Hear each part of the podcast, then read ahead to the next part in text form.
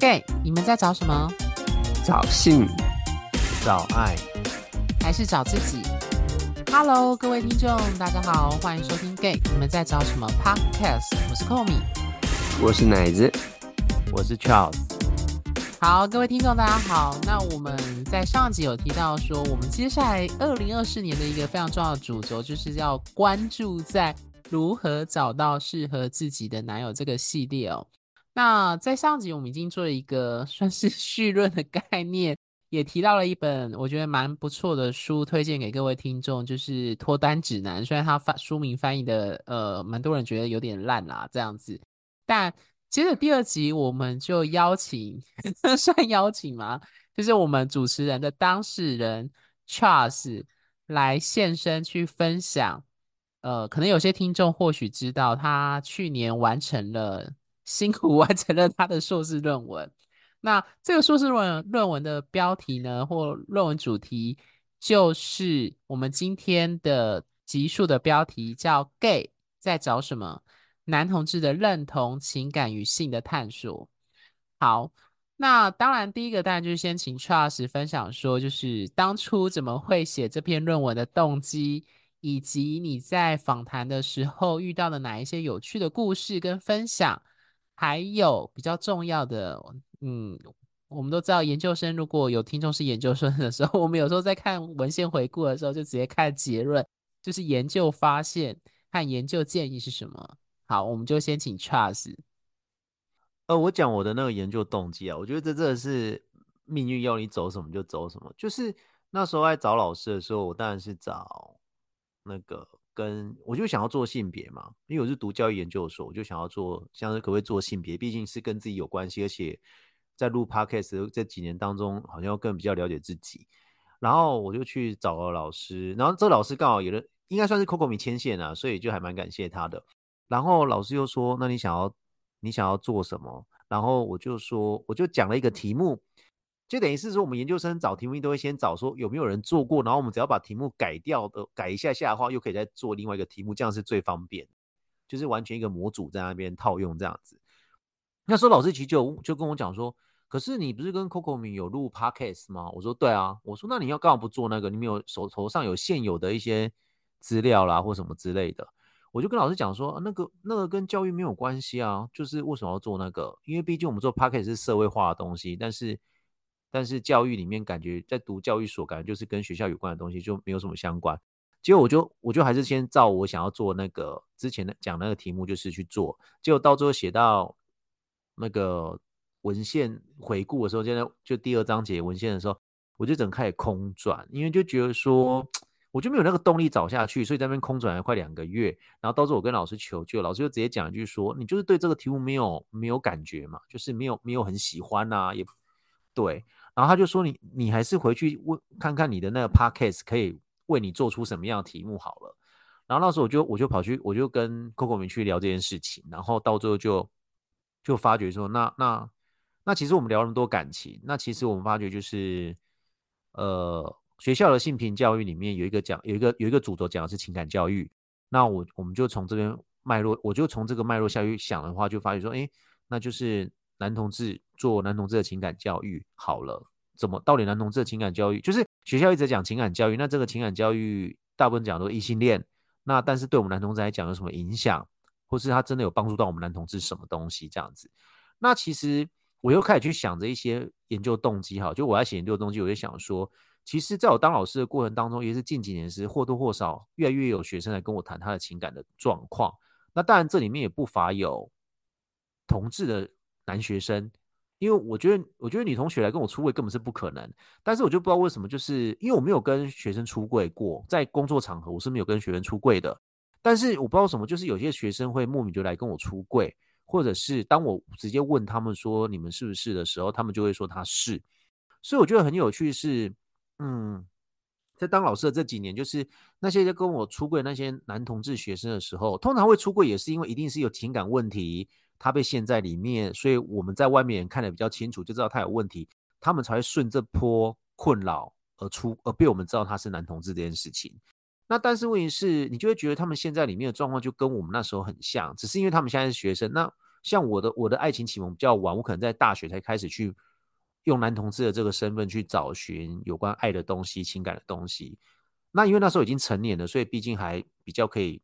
就是有自主权。但是在国高中的时候，状况就是他们现在出柜是回事，可是他们会想要让对方知道他喜欢他，毕竟现在的环境可能比较友善，而且他身旁的女生同学又觉得这没有什么，然后他们就会想要去跟对方告白。可是告白之后，对方退缩或者什么样之类的，可能就做出一些呃让人家不舒服的行为。可是我觉得男同志学生还蛮会一种，就是。好像很容易就会，你问你如果私底下问他说你还好吗？他们就会说没事啊，没事啊。他们就很容易用豁达方式跟你讲说，哦，就是没事或什么之类的。可是这就是让我去想到说，那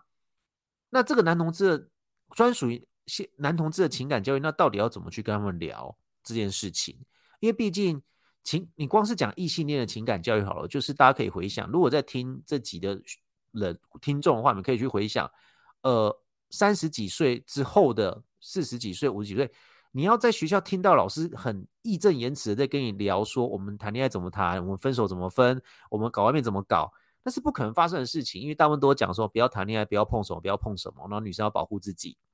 对，那其实二十几岁的，我在访谈过程当中，其实二十几岁的其实也没有好到哪里去。什么叫没有好到哪里去？他们有更多网络可以找，没错。但是你要再听到学校老师在跟他们讲这个，也是没有到很多，顶多只是在开开玩笑、讲讲八卦的时候讲出来。对，所以就是，呃，所以那时候我就觉得说，原本我没有想要做这个题目，但是因为推波助澜下我做了，然后又想到学生的状况给我的回馈，就是给我的一些处理他们一些情感问题的经验，然后再加上我自己，我我我当然也会去思考我以前感情路怎么走过来的，以我这个男同志身份哦，当我认知到我是男同志身份的时候，我情感路是怎么走的，然后再就是我又录这 podcast。所以你就会觉得有一种，嗯，好像什么事情都兜在一起的感觉，所以到最后才会决定，好啦，那我就写这一个题目，这个题目，因为题目到最后，刚才 Coco 米讲那个那个题目，那个这次这一集的标题，那是后面最后最后在口试最后才改改成这个题目啊，不然之前我记得是什么？是 gay，你们在找什么？男同志的情感与，就是就是情欲教育。主要讲的是男同志的情欲教育，因为毕竟为什么要讲欲，是因为，呃，你讲你讲爱情，不讲里面的性，那是不可能发生的事情。尤其是我们男同志那么爱约炮，怎么可能没有性在里面？这是事实，就是这样子。所以那时候题目原本是放的那么的直白，就这样子。对，那我刚才讲就是我为什么会想要做这方面的，做这个题目的那个动机啦，大概是这样子。OK，谢谢 Charles 的分享。哦，我觉得蛮有趣，就是 Charles，你要不要先讲一下你原本那个胎死腹中的论文是要研究什么？那个讲的很无聊，你要 让听众听一下，他他们会有兴趣吗？那个那个那个就是什么？哦，那个什么？哎，那个是什么去了？哦，生物教师，那个叫什么去了啊？就是。哎，我这有点忘记，反正就是什么，就是类似教生物的老师，然后对于对于什么什么同志教育还是什么去，我我有点忘记了，哎，还是你是要探讨生物的多样性的性别？不是不是不是，那个好像是在探讨说，哦，然后这个意思就意义就是说我怎么把同志这方面的教育融入生生物教学里面，听起来超无聊，对不对？啊、uh。我我觉得大部分听众应该会想到第二个，因为其他的也有也有我因为我我看到其他录一些什么音乐老师啊，怎么把同志教育放在音乐主题里面啊，对啊、哦、之类的啦，所以我在想说还有童军教育嘛，还有什么？我想说哇，大家都写好，那我是只要那个架构差不多嘛，就这样子啊。OK，就没想到被老天爷挡住。你那时候卡住是卡在哪里啊？卡在论文啊，那个文献讲文献，卡在文献就是。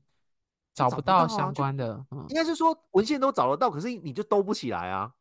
Oh, OK，你你你爬树那个脉络就兜不起来，很奇怪。因为你光是光是要找你文献要分成几个小节，各个小节的子子标题是什么，就就分不出来了。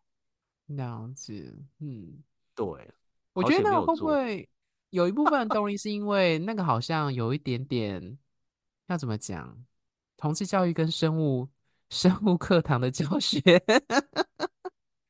啊，没办法，因为你教育这个是最直接的教育研究所会写的东西啊。是啦，没有错。啊，所以那时候那时候为什么会一直卡在 Podcast 没办法做教育？是因为我一直我一直被一个框架框，就是好像我们就是要以学校里面正发生的事情去讲。你说正式课堂的课程，对对对对对，因为也不一定正式课程，比如说潜在课程也看，但是就好像说就是那个。研究的领域就是要在学校里面，就我忘记是我可以去社会上再返回来学校里面。哦，我懂你的意思，你懂我意思吗？因为大家都很直觉，就是我们就直接抓学生来做研究嘛。可是你你的方法是，如果是以现在完成的这篇论文，应该是你去找已经成年离开学校的男同志，然后去回顾回想他们那时候在学校教育里面到底有没有讲到任何有关情感方面、同志方面。或是性别平等教育方面的东西，嗯，OK，对，啊，这个就我是用直性研究，就是就是说每个都去访谈，就这样子，嗯，好，那我就帮接着帮听众问哦，那你在访谈的时候有没有遇到一些有趣的故事，或者你可以接着讲说你的我们最重要的研究发现是什么？我跟你讲，我觉得最好笑的是，我觉得我这样说好了，我我我如果访我如果这样讲，我比个举个例子啊，我如果访谈十个。会有五个人会跟你讲说五个啦，我只抓我只是设比较低，大概有五个会跟你讲说他以前交过女朋友，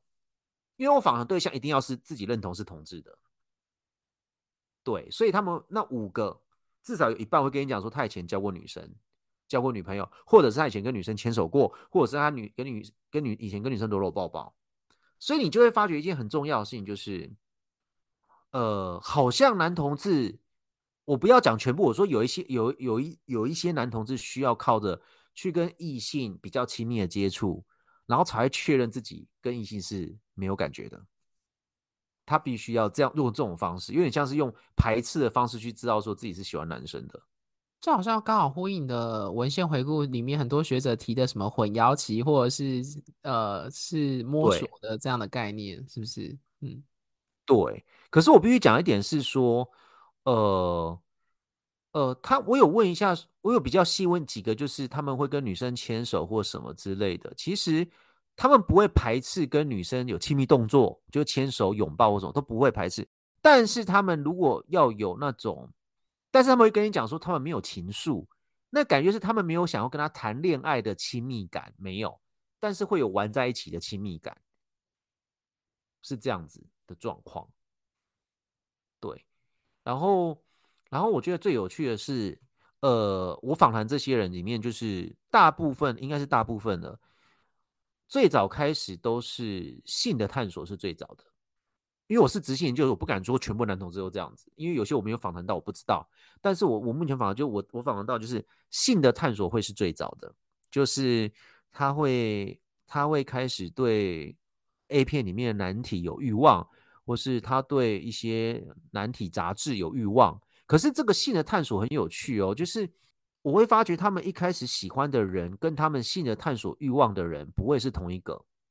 不会是同一个。意义就是说，我今天会看 A 片上那个男生的肉体肉体，可是我喜欢的是我班上的隔壁同学，或是坐在我隔壁那个同学，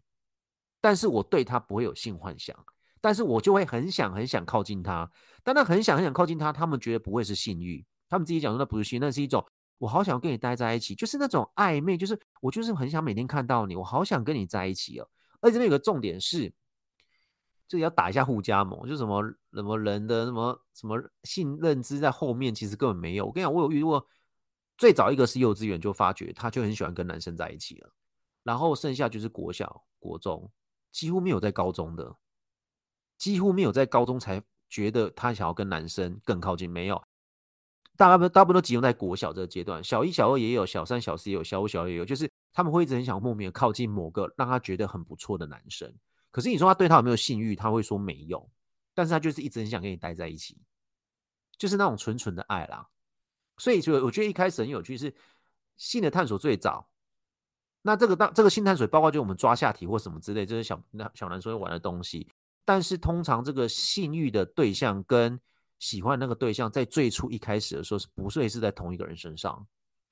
我觉得这个最有趣。那什么时候开始怀疑自己的性向呢？通常是要开始喜欢上那一个人，就是哦，就是我讲，就是他可能国小的时候就开始对班上某一个男生一直很想靠近他。当他有这个现象的时候，他才开始慢慢的也觉得说，是自己为什么一直想要靠近男生，而不是想要靠近女生。但是他其实对那个性的在性的欲望发泄的时候，他其实反而不太会觉得自己对男生有性欲是很奇怪的。这个很有趣，我觉得这个还蛮有趣的。就是他看 A 片上的男生，他 A 片 A 片的时候，他看他关注在男主角，这个冲突感反而没有那么冲突。但是他会很想要靠近班上某个男生的时候，这个冲突感反而就比较会让他开始问自己说：为什么我比较想要跟男生待在一起？就开始性倾向的探讨探索了。对，好，我觉得我听到现在有一个很有趣的一个问题冒出来，因为我之前跟你，你那时候在写论文的时候跟我讨论的时候，我我我可能没有这么完整的听你这一颗脉络。性的探索是最早，这个我。我可以理解，可是我觉得你提到一个很有趣的现象，就是可能我自己经验也是这样，就是你对班上某个男学生有爱慕之情，可是你没有对他有强烈的性欲的冲动，可是你可能在某些时刻意识到自己对，比如说你刚说 A 片或者是杂志啊，怎么对男体会有自慰啊或什么之类的啦，性欲这样子，但是所以这里很有趣，就是好像性的表现是很。该说生物性嘛，或很理所当然的去展现出来，就真的是很理所，就是我就是要射出来嘛。对对对对对。可是这很有趣，就是因为我们最终走到成年或往后的爱情关系，是我们期待是跟我们喜欢的人发生性行为。一般来说啦这，一般来说是这样。对，那这个阶段是怎么样变成是合在一起的？就是你刚刚说，我们很早就有性的启蒙。很快，而且很没有什么阻碍，就是很直觉的，就是我对男性的身体有欲望。可是到后来的意识到自己对男生想要在一起的欲望，可是却感受到一种怀疑或犹豫，这两者的差距，或到最最后是怎么合在一起的？呃，这样说好，就是。他先开始会自慰，比如说看 A 片或什么东西的时候，他还没有认知到。可是其实他如果喜欢上他们班上的某对他们班上某个男生有好感的时候，他就默默靠近他，然后这时候就会产生所谓的困惑，因为对自己的性倾向产生困惑，然后这时候他就会去探索找资源。这边的找资源，当然当然现在的我访问到二十几岁，当然比较方便是他们有网络，而且手机随时都可以查。但像我这个三十几岁的，在网上的那线索更少啊。但是他们还是，我觉得人很有趣。人其实，在困惑过程当中，那个是当帮助你成长最大的动力来源。因为我觉得那个资源即使再少，你就是会把它挖出来。我觉得我反而觉得超好笑，就是我现在发现真的是真的不要小看这些你你一路上遇到的困难呢、因为这些困难点是有有，而且是内心的困苦，更容易激发一个人要改变的动力。那个那个动力其实很强大，所以不要小看自己。所以他们在找。以前人就是翻书嘛，就是看杂志或什么，甚至还有一个跑去有一个很有趣，是一个去翻那个金赛博士，就是那个美国性学的那个博士金赛博士，他去看他的书，是翻译的啦，还有这样看他的书，他就还他就开始慢慢觉得说，哦，好像我这个也没有什么，就是我就是男同志之类的，他是这样从他光谱去看，我就是男同志。所以其实当我们在找资源的过程当中，其实真理越辩越明，因为你你拨开层层面纱，就发现说，哦。原来是有男同志这个族群的，原来是有怎么样怎么样的，然后开始你就会觉得说，那我是吗？然后这个这个我是吗？其实我会发觉是，那是一种循环的过程，就是我在找资源，不断的有反思自己，再去找资源，又在反思自己，不断一直这样循环过程当中，你会越来越看清楚说，哦，原来我是男同志，而且你看到那些资源会说，那男同志到底是什么？他的行为是什么？哎，好像对男生有欲望，你男生的肉体有性欲，他就开始问说，哎，好像是哎，我以前在看 A 片的时候，好像我特别看。男会看会看男生的肉体哦，原来是这样子哦。可是搞不好一开始他没有意识到他对男生肉体的欲望是什么，他搞不好是看那个 A 片那个整个氛围。但是后面他才慢慢，所以我才说他既有早知道是越来越清楚，在回溯以前的行为是越来越清楚，说原来那些那些那些行为那个点他把它串成线了。所以其实当他开始先标定自己是男同志之后，其实那一个性跟爱他其实就合在一起了。他其实就已经很已经在合在一起了，剩下一步只是什么？要不要接纳自己这个身份？所以其实当他自己标定自己是男同志，还不一定代表他接纳他自己这个身份。但他知道说还在还在还在跟主流社会中拉扯，这要看他的环境。如果他的环境是很多知识资源，老师老师不会跟他讲说男同志是很可怕的生物啊，或者男同志的变态，或其他同学很接纳、很接受男同志这件事情的时候，他们会比较快接纳自己。但是在接纳自己之前，他们的性跟欲因，那个情，就是情感跟欲望、性性性欲，其实在他认知到有男同志这个族群的时候，他其实就已经啪就合在一起了。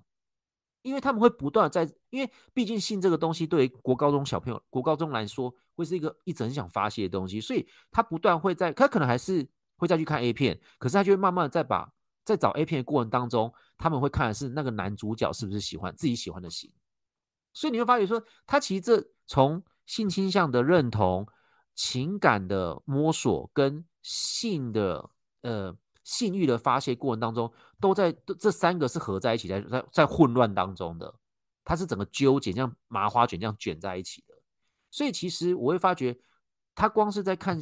每个人都会，你们有听到这一集的观听众，你们自己可以去想说，你那时候在看 A 片的时候，你是，是发觉你没有发觉说，其实你在找了看的是那男生是不是你喜欢的菜，可你现在自己去想，是不是那其实说冥冥之中你就已经在挑了，或者是或者是想什么，你知道吗？呃，这有捆绑的。我有访问一个啊是捆绑的，他又说他就开始去找捆绑的了，因为当他发觉他很喜欢那种，他好像说他曾经看过哦综艺节目上那时候综艺节目，他开看综艺节目的时候，他有看到有一个有只捆绑了就好玩嘛，在处罚说他竟然对那个捆绑产生一种冲一种震撼或是一种感受，他说从我之后他真的是看找 A 片的时候都是找捆绑的，所以其实。很多时候，我们生活中来自很多小细节，一直在影响着我们。其实我们都不知道，那个就是所谓的关键、关键的时刻。可是很多时候，这个是我们当下没办法意识到，是我们要做完之后，后面有人带着我们回顾，再往回去看，就哎，对，那时候原来是因为这样子的状况。所以那时候就是，当他自己定位在网络上找到资料说有男同志这个族群之后，他其实他的情跟欲，就是性跟爱，它也就合在一起了。就已经确定，就是我是男，我喜欢男生，我对男生也有性欲，所以这个叫男同志。但是还有没有有没有开始接纳？是不是要快准备接纳？那要看他的身处的环境友不友善。好，我觉得 Charles 讲的非常的清楚明了，哎，这蛮果然是。天哪，我在 final 都没有讲那么清楚。啊那我在 final 都讲不清楚，天哪！我我觉得你讲蛮清楚，因为这有解答到一个问题，就是所以我我不知道这样理解正不正确啊。就是简单来说，男同志的这个身份认同，应该简单来说，男同志的性欲跟爱欲这两个欲望的表征跟行为比较早出现，是之后开始对应外在世界开始困惑我是谁的时候，去寻找资料，去找到那个认同之后，才把性跟爱合在这个认同当中去说我是男同志，可以这样理解吗？你再讲一次，我我再想啊。呃，好，我再重新讲一次。我的意思是说，就是对大部分听起来你的研究访谈的这些男同志的幼年呃或学生时期的经验，就是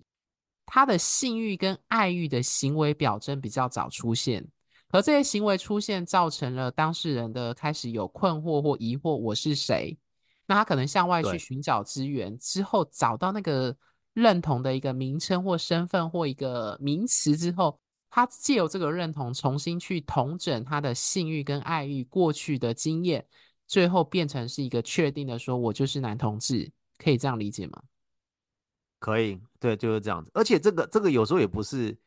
也不是就是开心的开心的知道这个名词，很多都是在被。别人在骂人时候听到的，就 是负面跟污名或比较不好的场合听到的。而且我比如我这边我要讲严肃一点哦，而且有的是老师在课堂上开男同志玩笑讲出来那个名词哦。嗯，就是我完全可以理解。哦、你对你那么娘好像 gay 哦，你是喜欢男生？那个真的那个小朋友就震惊哎，那个我我房东说他今天整个傻掉哎。对，因为他是一个他是一个可以拿来骂人的名词哎。对，因为我其实自己也有这样子的过程啊，就是我自我认同中其实也是很类似这样的过程。因为我过去其实我一开始坦白说，哎，我现在可以讲完，就我坦白说，我一开始在那个时候国小的时候吧，然后我还不知道有男同、男男同性恋或是男同志这个词，或是 gay 这个词都不知道。我觉得喜欢男生是很正常的事情，因为那时候我的环境告诉我这件事，直到而且我的老师也不会针对这件事情来念我。那直到好像是我的同学们就是其他同学开始骂我什么娘娘腔什么东西的时候，那我才开始意识到好像这样不太好，就好像是负面的。然后到了国中之后，我们班其实都非常包容我，所以其实还好。那但是呢，我的老师曾经跟我讲一下，他说：“你为什么就要跟别人不一样？”我说：“什么不一样？”他说：“就是你的性别气质啊，还有他没有讲那么这个词，他说就是你为什么那么像女生？那为什么你你你都跟女生玩在一起？那为什么你你都跟就是你就是你会去就是你会就好像就是会亲近男生或对会喜欢男生那种感觉？所以我那时候就觉得说啊，原来这个跟大家是不一样的事情，而且这跟大家好像有截然的差异。虽然我心中知道，但是我并没有觉得这样子是不对，或是就是不好的，而是从这些歧视这些人展示的歧视言论，或者说这些人对我的那种那种偏见，或是谩骂，或者是对这个性别特质的攻击的时候，我才意识到哦，原来我跟大家真的是很不一样，而且我才意识到说哦，原来我必须要去正视这个不同跟这一种呃差异。但我想说的是，异性恋在。如果你是异性恋，如果你的认同是异性恋，或者说你从小没有想那么多，而你就是异性恋的话，其实你所有的媒体、跟所有的社会价值、跟所有的老师们在课堂上开的玩笑，以及在你所有的阅读的刊物里面，都会告诉你，你就是这样，会告诉你这就是现在很正常，或是说，也不是正常，就是现在主流的思想是如此，自自然而然的爱情的这些呃剧本里，或者是说漫画里，或者是说那些。嗯，一些教育的刊物里面都会告诉你，很自然而然男跟女生结合，或是说，哦，你可能会喜欢其他女生啊，男生很喜欢其他女生啊，或女生可能会喜欢其他男生啊之类的。所以我觉得那些人的孩子，他们其实很有资源。那这些一线的孩子，因为因为很有资源，就是他不用认为自己跟别人不一样。但这个应该说，他们可能会认为不一样，但是不会在性别这件事上认为不一样。所以，嗯，我现在我可以完全理解这个过程，因为我自己真的也是。不认同蔡老师说的，因为我自己真的也是从这样子的过程中去自我认同的。嗯，这边我要讲一下，我觉得老师真的很重要，是因为老师很像是一个班上的老大，所以如果老师讲出来的话，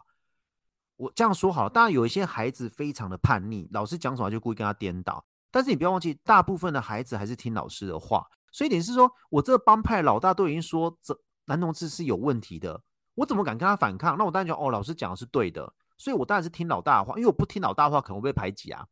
所以就变成这个状况，就是老师你真的要谨言慎行。那其实我觉得，其实好，我必须讲，我知道你知道有些老师，当他听到就是嗯，学生在讲同志，有时候是甚至因为社会上现在资讯太发达，所以学生透过很多不同山西的管道去讲，听到这些东西，当然会开男同志玩笑。可是其实当然有时候他们会笑，可是老师不要因为学生在那边笑说啊，你老师你看他好像喜欢男生呢，或是说，比比如说我们会问某个男生，他们班上同学生有时候会在，比如说课堂上学生就会直接讲说，老师我们班某个人跟可能跟某个人很好，或是他跟学弟很好之类的，大家大家底都会起哄嘛，那女生也会笑嘛，那这时候我当然知道，在这个笑的过程当中，这个氛围其实老师很难去直接讲说，你们不可以笑，我支持同志。这样人家小朋友就会认为说，老师你自己也喜欢男生。那我知道有些老师就会怕这个状况发生。可是其实我自己本身我的做法都会是说，就是就是会跟着笑一下，但是我会直接讲说，好啦，不管是怎么样，就是你只要是真爱，我我都祝福你们。你不用讲说你真的挺同志，但是你只要讲一句话，就是说，我觉得你只要是真的有喜欢对方，老师老师都 OK，这样就好了。你就不用讲说我一定，因为我知道有些老师讲说我挺同志这句话讲出来他很痛苦啦。因为很多时候，我知道很多时候讲这好像有点太赤裸或什么。即使那老师不是喜欢男生的，可是讲这个好像会被怀疑，他自己会怕，就好像这把火会烧到自己身上来。虽然是我，我就教你们，就因为我最近在教书方，我都用这种方式讲。那学生听到我这样讲，他们会笑，但是问题是，我至少我要是让我不是要让其他同学知道我什么，我是要让那个知道被笑那个同学知道说我没有否决你，或者即使你今今天你今天不是同志也没关系，我是讲给班上可能有其他还在认同中的。双或是听的，就是说，哦，这个老师讲的是说，只要是真爱，只要你真的有喜欢对方，你们有好好的在一起，我都会被受到祝福，这样就够了。这是我的做法，因为我知道要让一个老师在课堂上直接讲说，老师挺同志，你们不准笑同志，我觉得这个太太 serious，而且太，我觉得这种状况就变成是我强压你们。你们一定要听我讲这句话，就是我一定要灌到你们脑中。可是我觉得同志教育很多时候你用这样灌的，其实没有办法。嗯，我觉得其实没有办法。你突然这样讲，我就突然想到我以前在高中有个老师，我印象非常深刻哦。诶，我可能之前讲过，就我印象非常深刻。他是一个历史老师，然后为什么我对他印象深刻？是他教育方法本来不一，就跟别人很不同。然后他那时候在，我记得在有一堂课的时候，他就是放一电影给我们看这样子。然后那堂课的时候，是我非常心里非常激动，这样。那他并并没有口中说他认同同志这个身份。可是你知道他那堂课放的电影是什么吗？就是我不知道你们也之前有没有看过，有一部很有名的，就是美国的一个一个同志电影，叫做《天雷勾动地火》。它是这中文它的翻译这样子，然后英文我有点忘记。它就是它就是两个男同志的故事，反正这故事就是就是就是男男主角名叫叫加百列这样，Gabriel 这样的 gay 的名字。那 anyway，他就是认识一个男的，然后去他就去找夜店找一个 Gogo Boy，然后就认识他，这样就是一个浪漫的爱情故事，是一个是开心的这样。而且那那一门的电影欣赏过程，就是结束之后呢，还要每一组有同学上去分享。然后那时候我就是我就是呃，我我记得我那时候我就去分享这样。可能那时候我在高中是一个很害怕自己身份暴露的人，然后我还要就假装异性跟人家一起看 A 片那种。然后那时候呃，我印象很深刻，我们那时候在讨论，然后呃看完那部电影的时候呢，你知道全班的人就全部脸就是朝向我，或就指我说：“哎，这不就是奶子吗？”这样，我说哈，当下我就很紧张，这样，然后我甚至也很那个，也很哦，那个那个那个当下，你真我真没办法想象那个感受。对，然后我就觉得，你知道，我整个脸都很想要，就是躲到另外一个空间去，就好痛苦哦。然后那老师就说：“为什么你们大家会这么想？”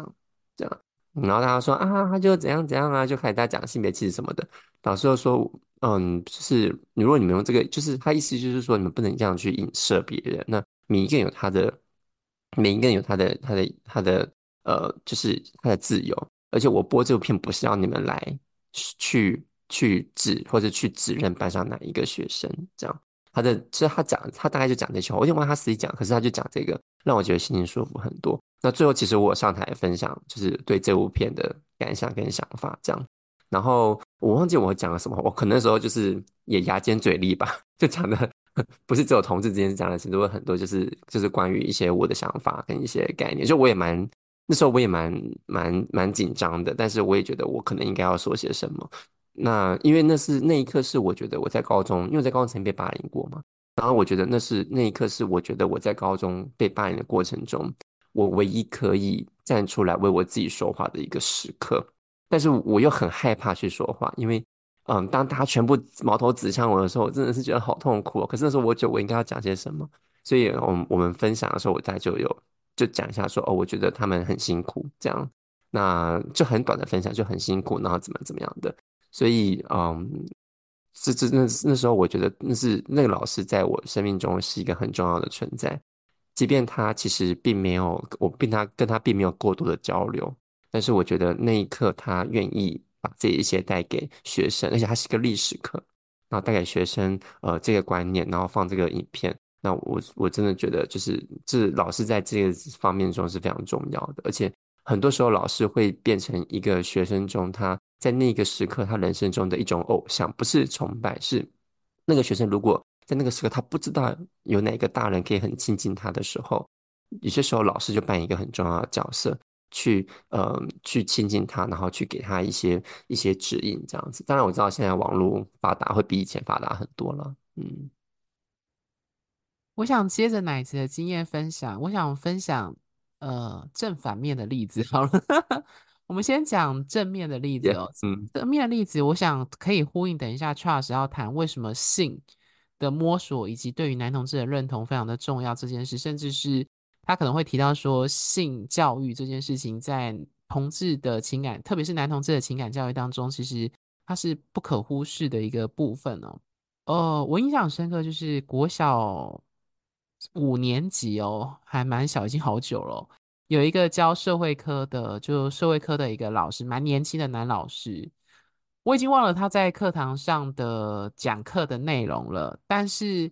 我很印象深刻。有一次他在课堂上很认真的跟我们班上的，特别是男同学讲说，他算自我揭露，他就讲说。他跟他老婆因为生了第二个孩子，呃，算非预期怀孕，所以他有他已经打算要做结扎手术。那他就说，他就跟我印象还好深刻，我才国小，他就说呃，女生结扎比较不方便，可是男生结扎就相对比较容易。他就跟男就有特别提到男呃跟男学生讲说，就是呃安全性行为啊，或者是呃他甚至他还画在黑板上画说，就是结扎男生要怎么结扎，就是你的输精管要怎么样，而且就算结扎风险也比较低等等。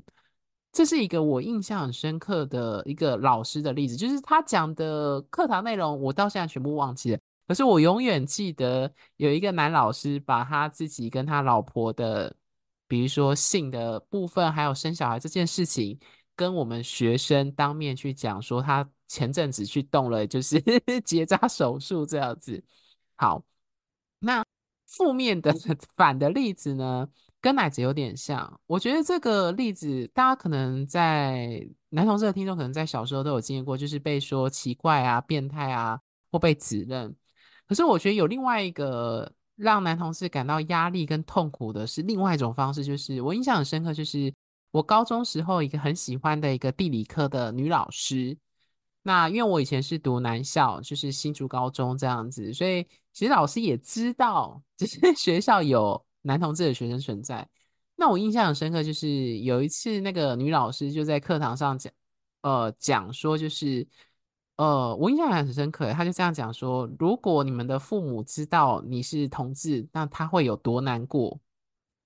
烤鸭，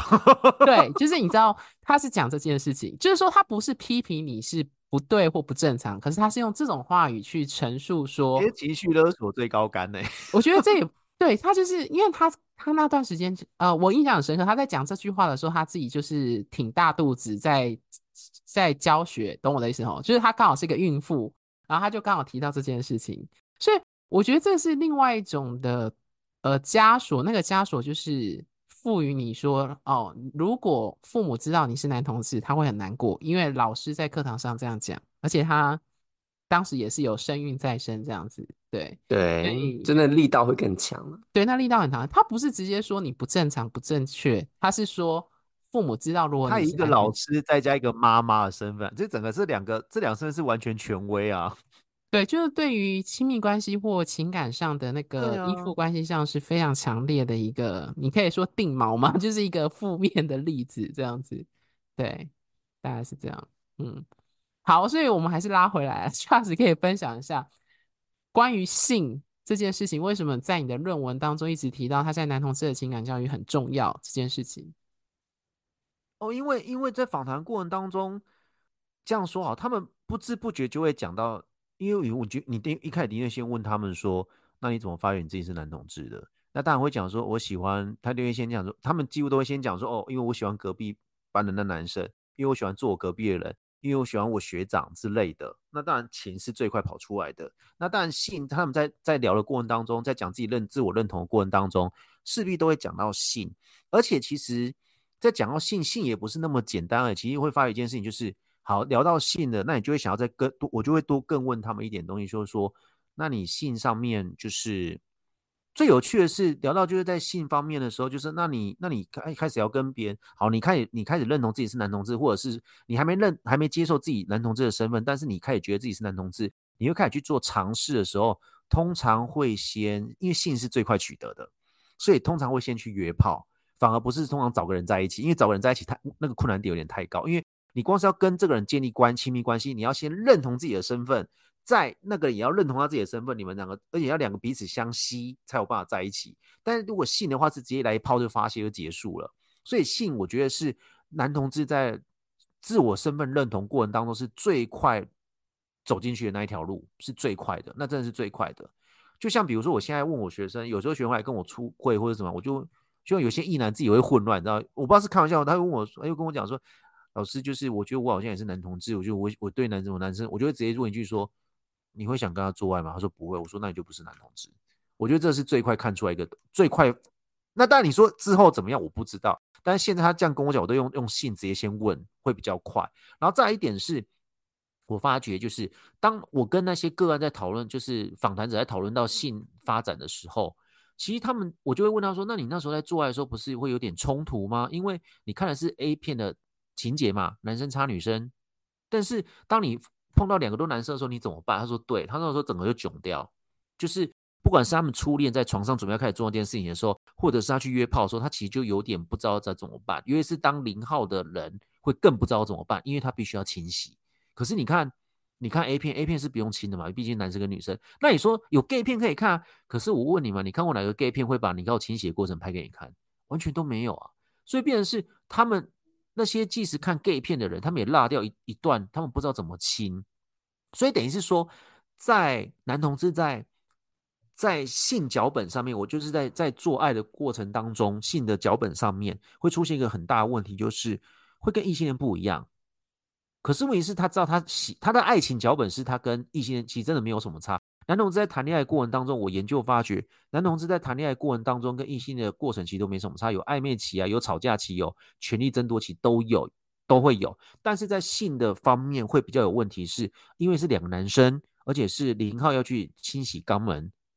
这个就是对他们俩已经是一个非常大的一个门槛在，所以必然是他们在解决掉他们性上面发生的困扰的时候，连带着他们也会开始慢慢的影响他们自己的爱情脚本，会变成这种状况。就比如说他们在性行为尝试的过程当中，比如说这个零号，他他发他可能他要先接纳他自己是一个零号被插入者。可是，一开始的时候，他还觉得他自己是男生，他怎么可以被插？所以这里面有太多太多的脑袋中有太多混乱的东西要理清。因为你看，我以前被灌输我是个男生，我的生殖器应该是去插女生的。可是到最后发觉，我发觉我是男同志，而且我想要被人家插进来的时候，我就觉得，哎，那我我到底是女生还是男生？所以其实我在访谈的过程当中，有一些阴柔气质比较强的男同志，一开始真的还会认为说他自己应该是个女生。应，但是他没有要变性，但他就觉得说他应该是要女生。他在他在谈恋爱过程当中，他觉得他应该的位置应该是要当女生的位置，很有趣。但是这个是来自于他在性脚本上面看到了，因为毕竟他看的是 A 片，他看的是被插那个人都是阴柔的，那他本身也是阴柔的，因为他是被人家笑娘娘腔啊，所以他就会自动套入这个跳入这个身份，定锚自己在那边。我所以变成是男同志会在经由性的调整的过程当中。去影响自己的爱情脚本，所以为什么性是很重要的？一开始我跟那是因为我跟空米在这三年的 Podcast 讨论里面发觉性一定是重要的，可是等于是我们我在做这个研究的时候，发觉更加确定有一个证据可以显示出，因为性最快取得，但是在性在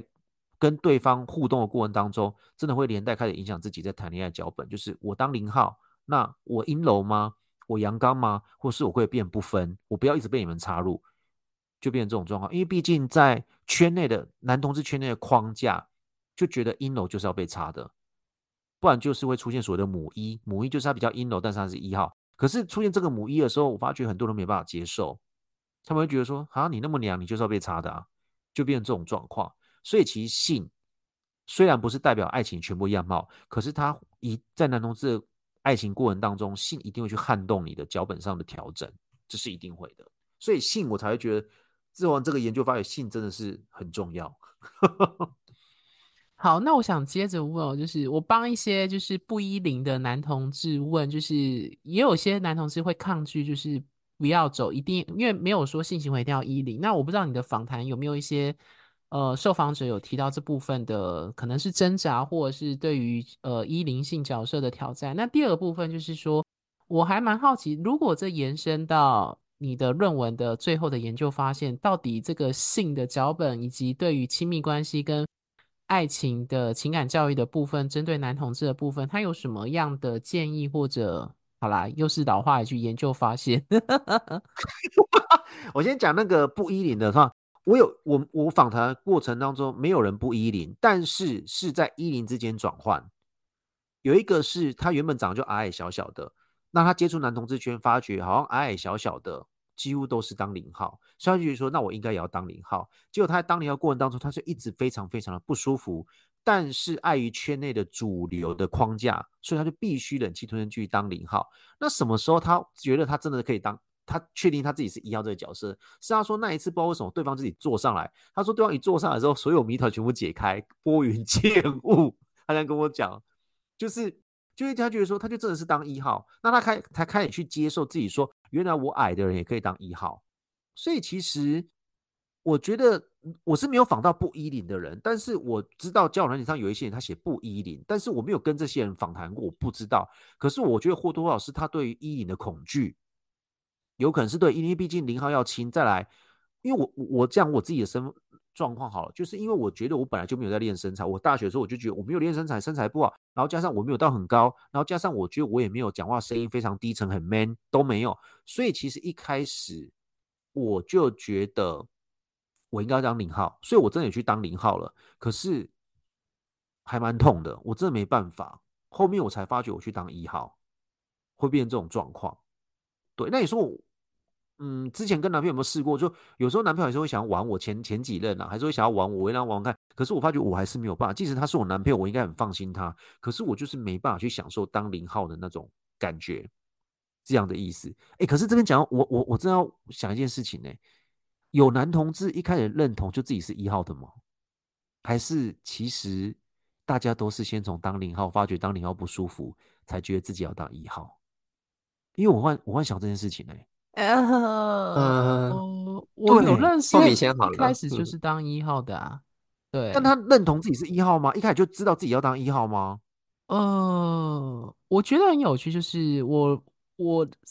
好啦，就是软体上或约炮认识的几个一，我有时候都会开玩笑问说他有没有当过零。那有几个一号都跟我说有当过，但是就觉得不舒服，或觉得不适合，对，觉得很麻烦，他就或者是他不喜欢，他觉得没有快感，对，对，所以还是他就还是回来，就是他可能有尝试过一两次，但就是决定好，我我还是要当一号这样子。所以，所以是不是代表男同志其实一开始在认同过程当中就觉得自己是喜欢男生，所以我们就应该先当女生的角色？我觉得没有，没有，我我觉得没有一定哎、欸，真的没有，有没有？我是说性角色，你说性角色，我觉得没有哎、欸，我觉得有些人就是有些人就一开始就是说他就是想干干男生这样子，就是他其实不要是男生，我还没有遇过，真的吗？没有遇过的，真的吗？有我有遇过诶、欸。对我有遇过，一开始就很想，他就是很想干人的，但是也有人说，因为他怕痛，所以他才当一号。这还蛮多一号这样说过了、啊。没有这样讲，那个怕痛，其实我觉得一开始都把它先归入说，他们可能有想当零号过，或有试过当零，但对对对对，我现在问的是说，一开始就想要当干男生的一号，有啊有啊有啊有啊有啊有啊，有啊，就他们那个男生的选择，他们认识他们想要选择那些男生类型，他有跟你们讲过吗？嗯，我我我的我的理解是这样，就是就是可能有一些人我没有办法跟他聊到那么深，说他的认同到什么地方，已经自我认同怎么样。但是那些当一号特，就是很几乎都当一号人的特质是这样，我我我的理解啦，就他们比较想干男生的特质是他们喜欢看到对方很舒服，然后他们嗯，他们就是喜欢用刺激对方来让自己感受到某一方面性的愉悦，或征服欲，对，或征服。是哦，因为我发现再讲有点、有点、有点、有点害臊。就是当他们很、很享受在取悦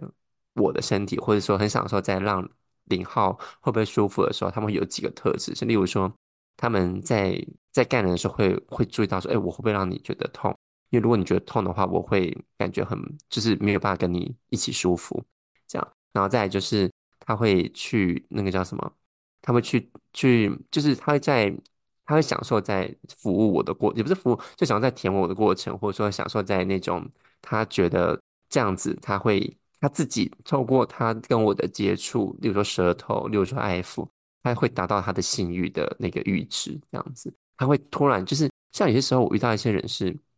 就是我明明就就觉得我应该要多帮他多一点，可是他竟然就是可以在我还没有帮他的情况下。我还没有帮他，就是例如说口或等等情况之下的时候，他自己是看到只要看到我舒服，他自己是可以出来的那一种。好吧，我们又发掘一个很有趣的研究主题。嗯，那我觉得 Charles，你刚刚提的那个零号的认同，或许有一部分就是的零号可能是从异性恋的脚本当中去想象自己就 A 片的脚本，欲望男生他要扮演女生的位置。因为我自己一开始也是用这种方式去带入当零号这样子。对对对，是，但是我觉得想干男生的男生是存在，就是一号一开始就当一号，是存在。只是我很好奇他们，我我就比较好奇是他们挑选的对象是谁，哦，怎样的男生？这个、这很难，因为我觉得那个菜也很说，哎，对，而且因为他应该没有一个 general 概念说，哦，我这样子的人才是我一就是准一号想要挑选的零号。我觉得里面为什么为什么我又提出这个问题？是因为我们小时候都被当成异性恋在养吧？对，大部分应该。那我很好奇，那时候那个那个那些男生怎么会一开始就接纳自己是同性恋，而且是我就是一号，而且我干的是男生哦？你懂我意思吗？为什么不能接？嗯，没没，你你因为我们被当成异性恋在在饲养这样上来，所以你说的应该是我们预设应该是我们要想要干女生，不要干干女生，对对对，干人的感觉。那那一开始就是很自然就觉得我就是当一号，我要干男生。哎，我就觉得我我我我好奇的是他挑的男生是不是比较阴柔的，也比较接近女生的？我觉得可能你你可以这样投射，可能有部分是，对，有部分。但是我我觉得不能忽略像刚刚 Coco 米说那种征服感，就是因为当然当然对，因为因为其实你要回到异性恋在做爱这件事上的本身中，我不是说完全，但是在在一开始我们以前所接受到那种 A 片的就既有的 A 片的印象来说的话，其实它过程还扮演的这样讲很不好，就扮演着父权的角色，就是他必须就是男性掌占我的主导权，然后他可以让女性就是他的阴茎可以让女性感到舒服跟高潮。然后他对他的阴茎是有自信的，然后女生要会服务他的阴茎，然后来服务这一些就是他的角色。所以我，我我觉得这个这个，如果这个这个既有观念是那个的话，他其实也同样可以用在一个性别中，因为他可能看女生没有感觉，他可能看大声部没有感觉，他可能看阴道没有感觉，他觉得为什么我看这些其实没有办法跟那些 A 片中的男主角就产生共鸣。那这时候他可以他干男人，他会觉得很爽，对，会有很爽，所以所以他会去用这样投射说，哦，原来这才是我有感觉的地方。因为我就遇到过，之前我就很久以前我就遇到一些男生，就是就是年纪比我大，因为我喜欢年纪比我大的，然后他身材不错，然后那时候他就我就问他说，哎，因为那时候他那个人是在婚姻中，对，很有趣，这是我其中一个经验。然后那个人在婚姻中，然后我认识他，我就跟他说，他婚姻是指男异性恋婚姻，那时候还没有同婚，那时候还没有同婚。然后那男生我就问，然后他就他就对我很着迷这样子。我说，哎，你为什么就是这么喜欢我这样？他说，其实因为因为那时候我我知道的是，因为他手上的那个无名指是有痕迹的。我说，哦，我说哦，谢谢你对我蛮喜欢的。然后他就就很黏着我这样。我说，但是因为我觉得如果嗯我不想介入别人的家庭。他说，哎，你怎么知道？我说，因为你的无名指上有指痕，就是有戒痕这样子。他说，哦，那他就不太敢讲。他说，对，我其实是是在婚姻中，在异性恋婚姻中的同性恋这样。我说，哦，那那你怎么去过这个关卡的？他说，嗯，他他就是出入的时候都很像跟他老婆就很像一个完美的情的，就是的家庭关系这样。他有两个小孩，可是呢，他跟他老婆的性一直都没有很没有办法被满足。我说，那为什么他想？因为他就是传统碍于传统的压力这些的，有的没的，那他身材都保持得很好。我说，那你怎么跟你老婆行房这样？他说，哦，我都把他当，我都把他幻想成小男生。哦，okay，小男生哦，对，就是他幻想成可爱的男生啦，这样子。哦，那那比如说他喜欢的是可爱的型的，对，所以我说，其实在他必须要回到回到这个异性的婚姻的时候，他必须要这样的想象，不要必须完成别人的期待。可是他在性这件事上，他还是可以跟女生做，可是问题是。他没有办法透过他身体得到性欲，所以他必须要在脑补中的想象他跟男性做爱。所以你问说是不是他怎么去干男生？可以啊，就是用他的自己的内心的那种，他知道什么样的，他知道他在跟别人在做爱的时候，他干谁的时候，他自己心中的那个欲望会被激起来。可是这个对象不会是女生。了解，对，好。好，我们讨论到一个很有趣的主题。好可怕，怎么样子？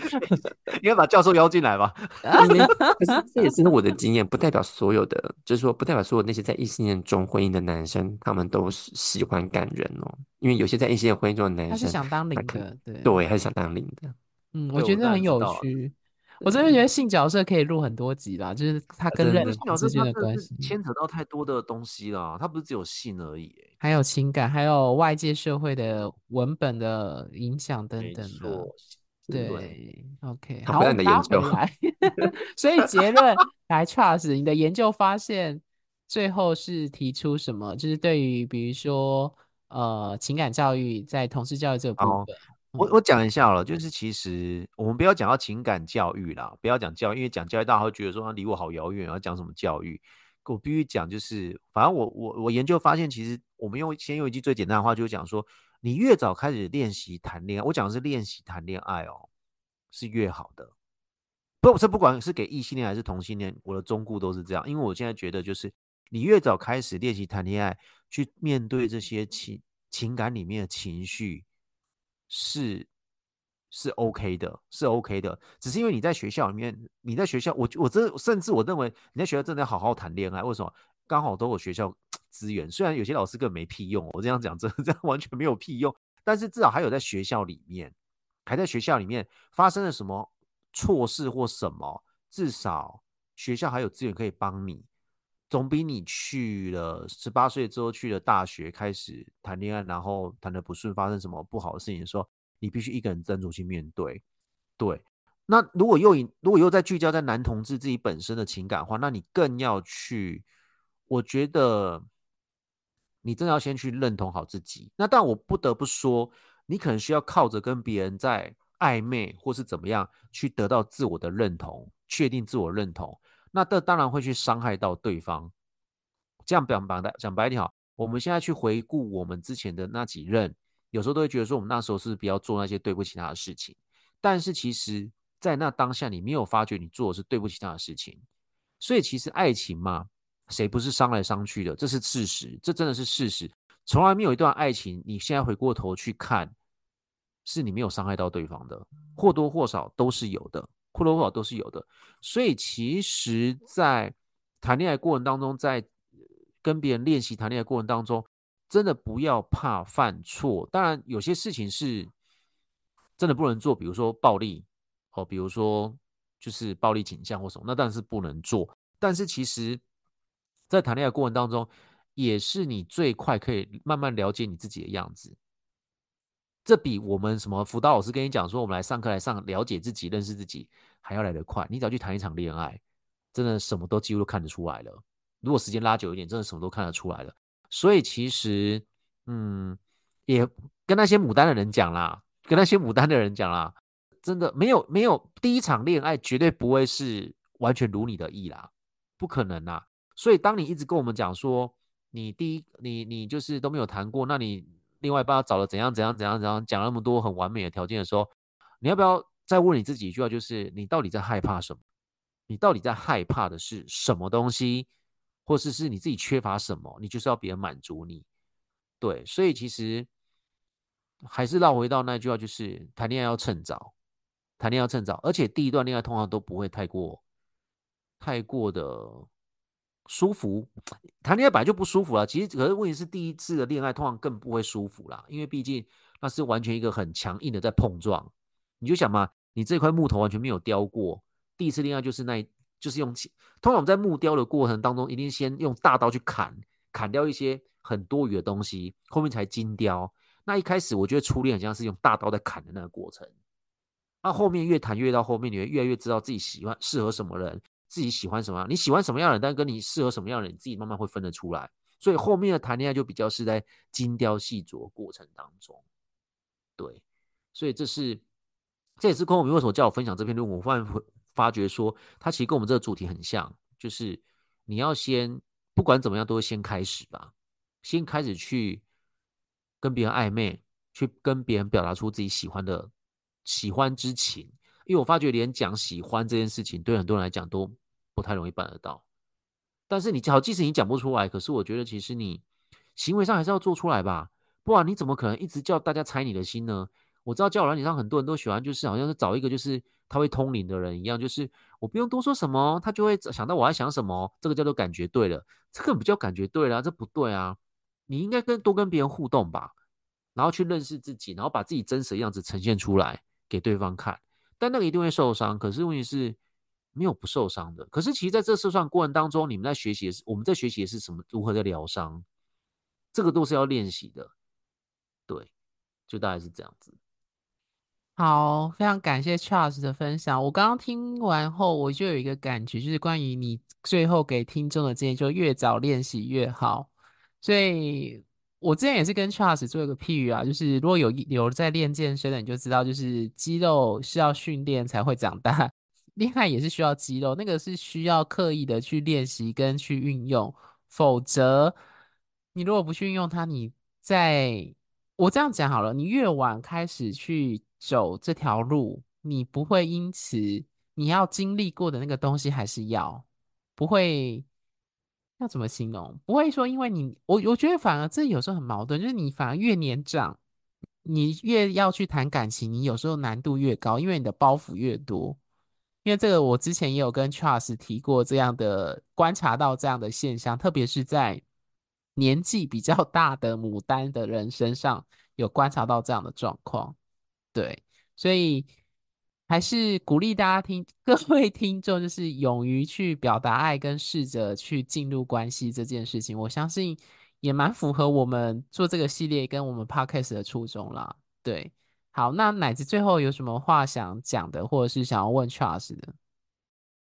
嗯，我其实也没有什么多要分享的，但是我觉得这一集很有意思，就是除了从 Charles 的论文之外呢，其实衍生多。很多其实啊、我们之前在 Podcast 谈过，或者是衍生出更多，诶，他觉得可以做的题目。